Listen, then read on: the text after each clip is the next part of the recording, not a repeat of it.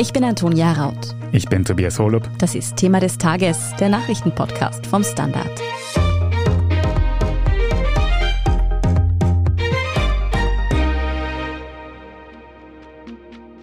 Members of Congress, I have the high privilege and distinct honor of presenting to you the President of Ukraine, Vladimir Zelensky. Zelensky, Erev Tov. Wir werden heute Morgen den ukrainischen Präsidenten Volodymyr Zelensky hier gleich zuschalten können. Herr Zelensky, wir begrüßen Sie sehr herzlich. Unter tosendem Applaus hat der ukrainische Präsident Volodymyr Zelensky bereits vor einigen Abgeordnetenkammern gesprochen, dem US-Kongress, der israelischen Knesset oder auch dem Deutschen Bundestag. Seine Botschaft war im Kern immer dieselbe, helft uns im Krieg, den Russland gegen uns führt. Ob er diese auch vor dem österreichischen Parlament vortragen soll, darüber ist in der heimischen Politik jetzt eine Debatte ausgebrochen. FPÖ und SPÖ sind anscheinend dagegen. Aber warum sind sie das? Welche Gründe haben die Parteien, gegen so eine Rede zu sein? Und wieso sollte Zelensky vor dem österreichischen Parlament überhaupt sprechen dürfen? Darum geht es in dieser Folge. Michael Völker, du leitest das innenpolitische Ressort beim Standard und hast dich natürlich intensiv mit dieser Debatte über Zelenskys möglichen Auftritt im Nationalrat beschäftigt. Aber jetzt mal ganz allgemein. Welche Idee steckt denn dahinter, dass man den ukrainischen Präsidenten eben vor dem US-Kongress oder der Knesset oder dem Deutschen Bundestag sprechen lässt? Tatsächlich war der ukrainische Präsident Zelensky bereits in mehreren Abgeordnetenhäusern zu Gast. Du hast das erwähnt im US-Kongress, im Europaparlament, in der Knesset, im Deutschen Bundestag und zuletzt auch im italienischen Abgeordnetenhaus. Also ich kenne deren Geschäftsordnungen nicht. Das ist dort an und für sich auch nicht üblich, dass ausländische Staatsoberhäupter dort reden. Aber jedenfalls wurde es möglich gemacht. Geschäftsordnung hin oder her, wenn man will und wenn man ein politisches Zeichen setzen will, dann geht das offenbar. Und in Österreich geht es eigentlich auch genau darum, dass man ein politisches Zeichen setzt. In Österreich kommt zur Geschäftsordnung vielleicht auch noch das Thema Neutralität hinzu. Über die kann man in diesem Zusammenhang sicherlich diskutieren. Die FPÖ beruft sich ganz klar auf die Neutralität. Die SPÖ lässt sich das in ihrer Argumentation ein bisschen offen. Da hast du eh schon ganz viele Aspekte angesprochen, die wir uns gleich noch genauer anschauen können. Aber in was für einem Rahmen ist denn überhaupt dieser Vorschlag jetzt aufgekommen, dass Zelensky auch im österreichischen Nationalrat sprechen könnte? Hat es da eine offizielle Abstimmung gegeben oder wie war das? Naja, das war eine sogenannte Präsidiale also eine Besprechung des Nationalratspräsidiums mit den Clubobleuten der Parteien bzw. deren Stellvertretern. Und im Rahmen dieser Präsidiale, dieser Besprechung haben die Neos den Vorschlag eingebracht, Zelensky einzuladen. Es gab keine direkte Abstimmung, aber ein Gespräch eben. Und dort äußerten sich die Vertreter der SPÖ und der FPÖ abwartend oder ablehnend. Usus in der Präsidiale ist eine Einstimmigkeit, also man versucht gemeinsam Beschlüsse zu fassen. Das ist nicht ganz klar geregelt, aber so wird das eben gehandhabt. Da absehbar war, dass SPÖ und FPÖ nicht mitgehen, hat es in dem Sinn noch gar keine Abstimmung gegeben. Die Regierungsparteien ÖVP und Grüne wurden da auch gar nicht in die Pflicht genommen. Sie haben aber offenbar Zustimmung zu diesem Vorschlag signalisiert, aber nachdem zwei andere Parteien nicht mitwollten, ist es dann eben nicht weiter verfolgt worden. Was würde denn da die Geschäftsordnung genau vorsehen? Welchen Handlungsspielraum hat da auch der Nationalratspräsident? Die Geschäftsordnung des Nationalrats sieht an und für sich keine Redemöglichkeit für ausländische Präsidenten vor. Allerdings steht in der Geschäftsordnung Folgendes drinnen. Der Präsident des Nationalrats kann nach Beratungen der Präsidialkonferenz Persönlichkeiten der europäischen oder internationalen Politik einladen, in einer Sitzung des Nationalrats eine Erklärung zu einem bestimmten Thema abzugeben. Also so steht das da drinnen. Und es gab ja bereits internationale Gäste im Nationalrat, UN-Generalsekretär Ban Ki-moon etwa oder die Präsidentin des Europarats. Und es gäbe ja auch die Möglichkeit, einen solchen Auftritt von Zelensky im Rahmen einer informellen Sitzung zu ermöglichen. Also wenn man wollte, dann ginge das jedenfalls. Und da gibt es jetzt ein Tauziehen wer was will oder nicht will und wer was entscheiden kann oder eben nicht. Schauen wir uns also mal genauer an, wer die Zelensky-Rede eben nicht haben wollte und fangen wir mit dem weniger überraschenden Nein an, nämlich dem der FPÖ. Wie hat denn Parteichef Herbert Kickel seine Haltung da begründet? Ja, Kickel und die FPÖ sind da ganz klar in ihrer Haltung. Sie setzen Zelensky mit dem russischen Präsidenten Wladimir Putin gleich und sie sagen, sie wollen weder den einen noch den anderen im Parlament hören und reden lassen.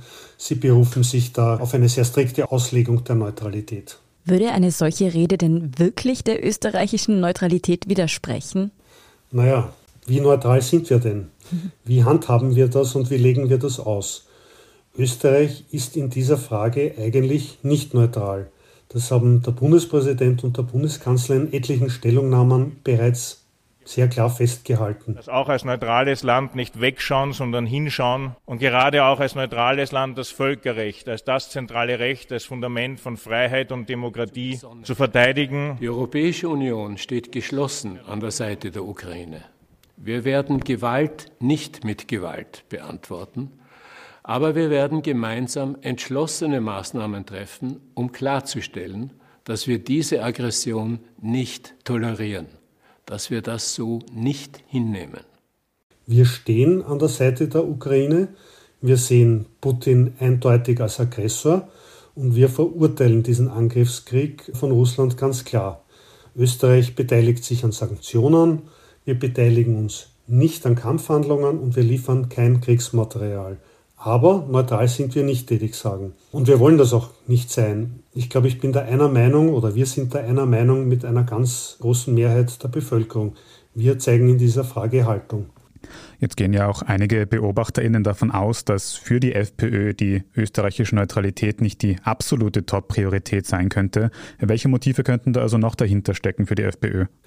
Naja, in der FPÖ gibt es die Putin-Versteher und es gibt eine latente Russlandfreundlichkeit schon seit sehr langem.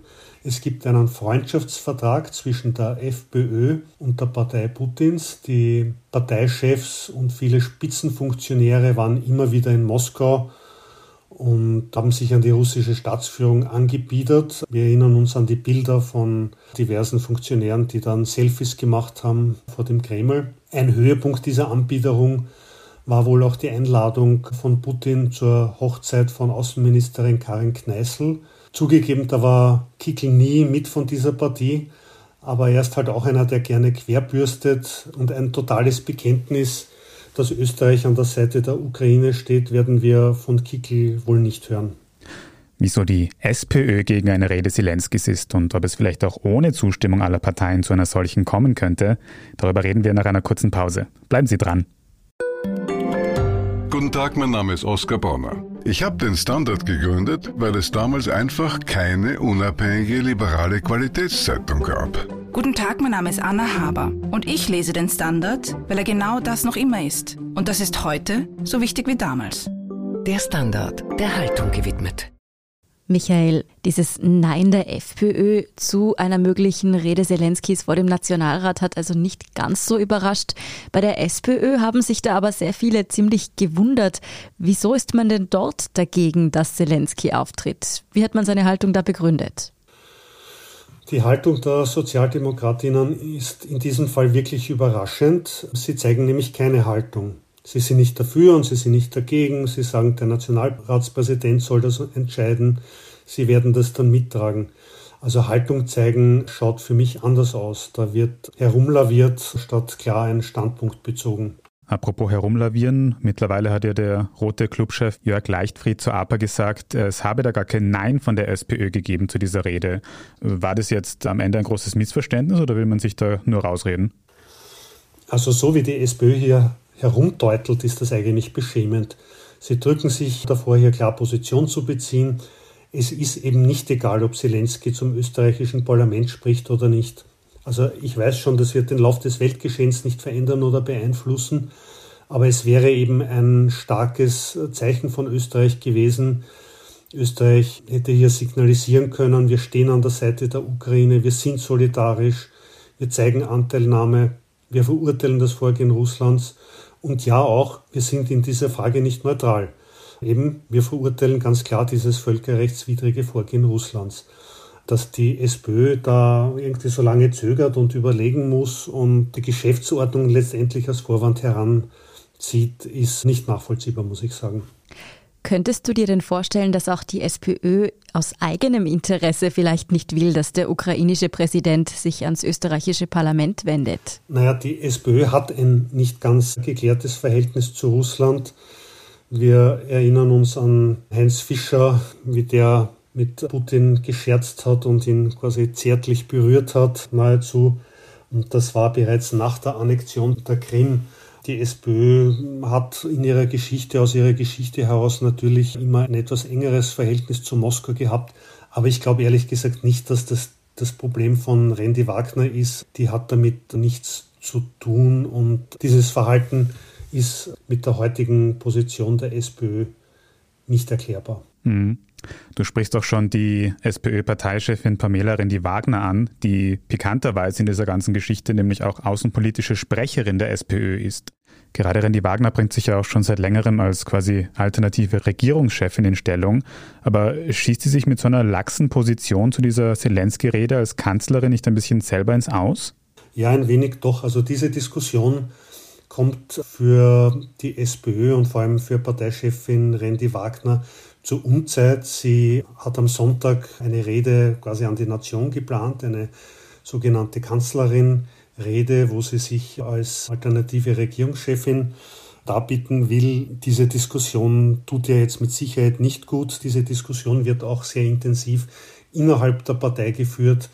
Man macht ja das auch zum Vorwurf, dass sie da nicht klar Stellung bezieht und diesen Vorwurf, finde ich, den kann man schon erheben. Randy Wagner ist eben ja nicht nur Parteichefin, sondern sie ist auch die außenpolitische Sprecherin. Und dass das dann irgendwelchen Unterläufeln überlassen wird, was die SPÖ hier für eine Haltung vertreten soll, das geht einfach nicht. Also da steht eine Klarstellung von Randy Wagner noch aus und auf eine solche warten wir eigentlich. Unabhängig davon, ob die jetzt kommt oder nicht, wäre es denn auch denkbar, dass Zelensky ohne die Zustimmung aller Parteien vor dem österreichischen Parlament spricht? Naja, da sind wir wieder ganz am Beginn unseres Gesprächs. Darüber wird ein wenig diskutiert, vor allem zwischen Nationalratspräsident Sobotka und der SPÖ. Da gibt es unterschiedliche Standpunkte. Die SPÖ meint, Sobotka könne das allein entscheiden. Sobotka sagt, er will und kann das aber nicht alleine entscheiden. Er braucht die Zustimmung aller Fraktionen. Also ich glaube, beides ist möglich. Natürlich, wenn Sobotka will, dann kann er das alleine entscheiden. Es wäre schön, wenn alle Parteien das mittragen würden. Von der FPÖ wissen wir, die wird es nicht mittragen. Es wäre schön, wenn die SPÖ ihrerseits Sobotka ein klares Zeichen geben würde, dass sie es mittragen und dann täte er sich, glaube ich, auch leichter, diese Entscheidung zu treffen. Unabhängig davon, ob die Rede nun stattfinden wird oder nicht, die ganze Sache bringt die Parteien in Österreich dazu, Farbe zu bekennen in dieser Angelegenheit. Vielen Dank für diese Analyse, Michael Völker. Sehr gerne, war meine Freude. Falls Ihnen diese Folge von Thema des Tages gefallen hat, dann unterstützen Sie uns doch am besten zum Beispiel mit einem Standard-Abo oder einem Premium-Abo auf Apple Podcasts. Fürs Erste bleiben Sie aber dran, denn wir sind gleich zurück mit unserer Meldungsübersicht.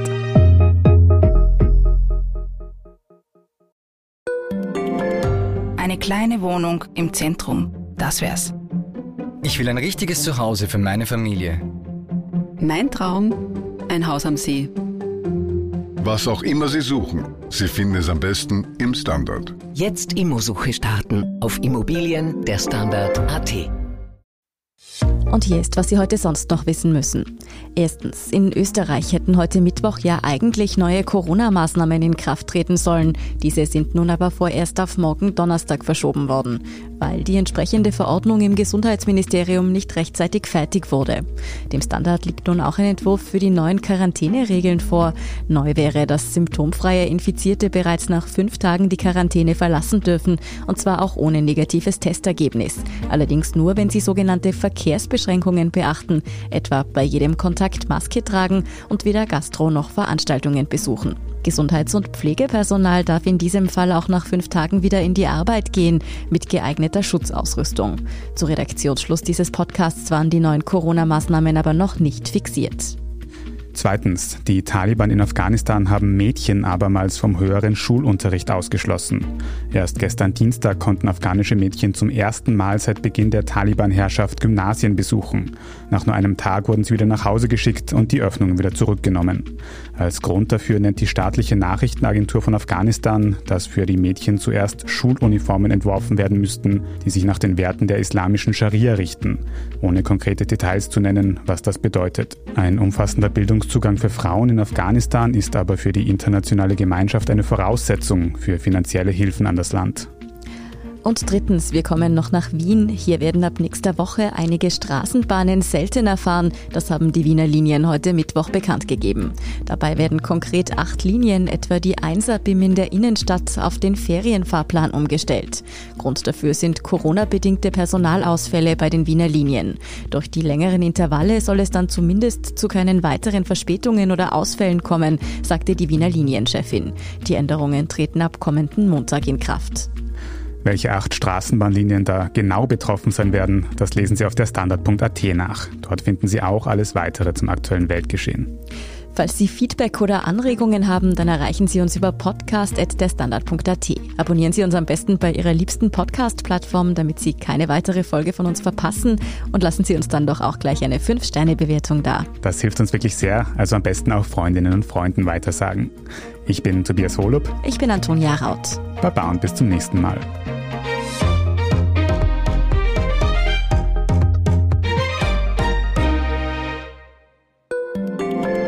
Job mit mehr Verantwortung wäre super. Ich will eine bessere Work-Life-Balance. Es muss ganz einfach Spaß machen. Welchen Weg Sie auch einschlagen möchten. Er beginnt bei den Stellenanzeigen im Standard. Jetzt Jobsuche starten auf Jobs der Standard.at.